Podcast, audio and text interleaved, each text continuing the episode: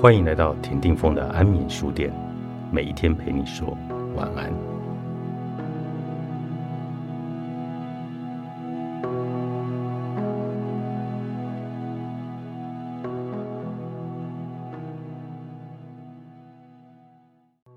一个人睡好过两个人互抢棉被。有人说过，测试一段关系的方法就是两个人一起去旅行。最好到人生地不熟的地方，就可以看出一个人的本性。连续几天相处下来，形影不离，好的、坏的，通通现形。可是非出国试炼感情的成本太高，在我看来，一起睡个几晚就能察觉端倪。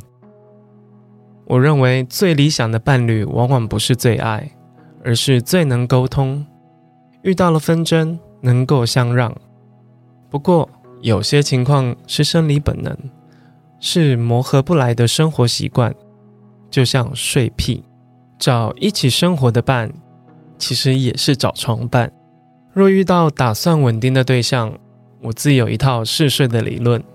温存不够，我还会留对方过夜，因为你知道，爱到难分难舍的时候，你怎么舍得离开对方的视线？进入了不惑之年。滚床单的剧情像是高普林的食物，要适量或偶尔为之。在寒流来时啊，裹着厚棉被，两只合体的草履虫向暖气风口微微的蠕动。清淡的浪漫是养生之道，足以延长爱一个人的寿命。可是我很浅眠，在黑暗中对声音特别的敏感，会打呼磨牙的人是我的天敌。可是我的个性又不是逆来顺受的那种人，所以我都会想一点办法让对方停止。在爱情刚萌芽的时候，我会轻轻的摇肩，请枕边人试着侧睡。等到感情稳固一点的时候，我就直接用推的，可以不小心吵醒对方最好。然后我就抓紧那片刻的宁静，抢先他入睡。有时候回想起来，睡在身边的人像是军火库的哨兵。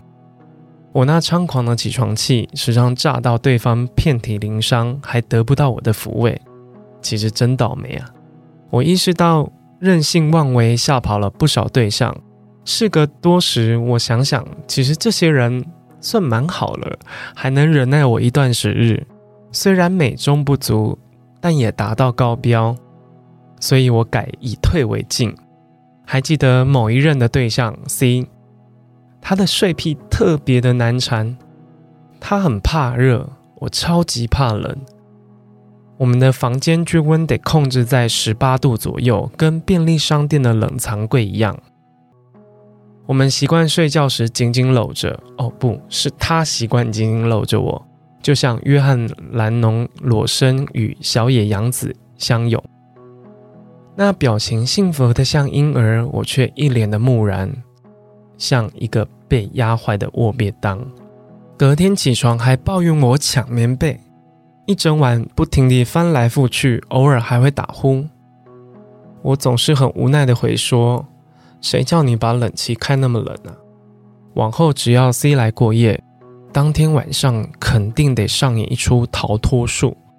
趁着对方熟睡，我蹑手蹑脚地抱着枕头跟棉被，一个人到沙发上睡。某个早上，我在客厅的桌上看到一张纸条，上面写着：“不忍心吵醒你，抱歉，每次我来你都没有办法好好的睡，我先回家喽。”可是那句没关系，我一直说不出口。因为确实每次得等到他离开，我才会自己爬回自己的床上，好好的睡一觉。这段感情后来淡了，说不上来是哪里合不来，但总觉得少了一点什么。同睡是一道门槛，偏偏我的这阶又特别的高，我只好安慰自己，一个人睡好过两个人互抢棉被。平时工作忙碌，能够安安稳稳地睡上一觉，比什么都重要。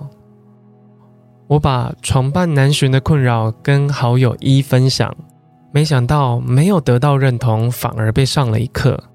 他说，结婚第二年，我跟老公协议分房睡，他的鼾声大到像马路施工，于是我每天精神衰弱，别说有没有性生活，我光看他流口水、熟睡的表情、与世无争那副德性，我就想要甩两巴掌过去。再这样下去，我会离婚。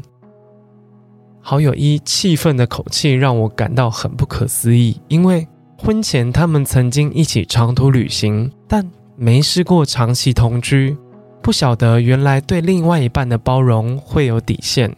加上白天的工作压力，对失眠的耐受度更差。